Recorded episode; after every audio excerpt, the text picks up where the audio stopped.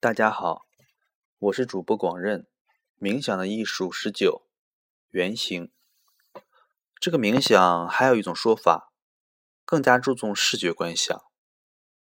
藏族人是观想方面的大师，因为他们明白意识是如何思考的。我们的意识先是描绘出事物的形象，然后才开始组建词汇。每一个念头的基础都是形象，它就像一个符号或者比喻。从这一点上来讲，意识的思维和我们做梦时很像。我们做梦不是以词汇来做的，而是以形象来做的。这些形象就是代码，代表着我们正在想着的事情。我们其实可以把这个词等同于我们整个外部世界经历。这些经历都只是我们的意识创造的不同形象而已，它们都是我们意念里的念头的形象。如果我们非常深入的去看每一个形象，我们可以直接看到意识里面。过去伟大的冥想大师已经破译了代码，也就是说，他们已经弄清楚所有不同形象的意思，而且他们还知道如何在冥想当中运用每一个形象。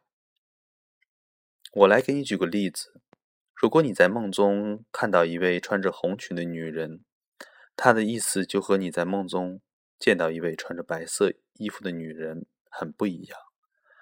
我们周围那些被我们视而不见的各种颜色，其实都有丰富的含义。我想，伟大的西方哲人卡尔·荣格在他的《原型论》中也有着同样的论调。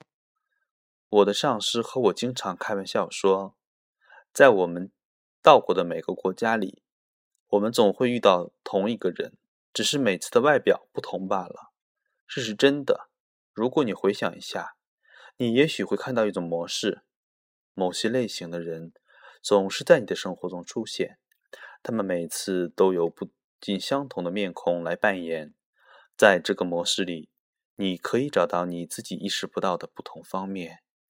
接下去的冥想就是利用这个模式，试图来唤起隐藏在我们体内心的一种特定原型。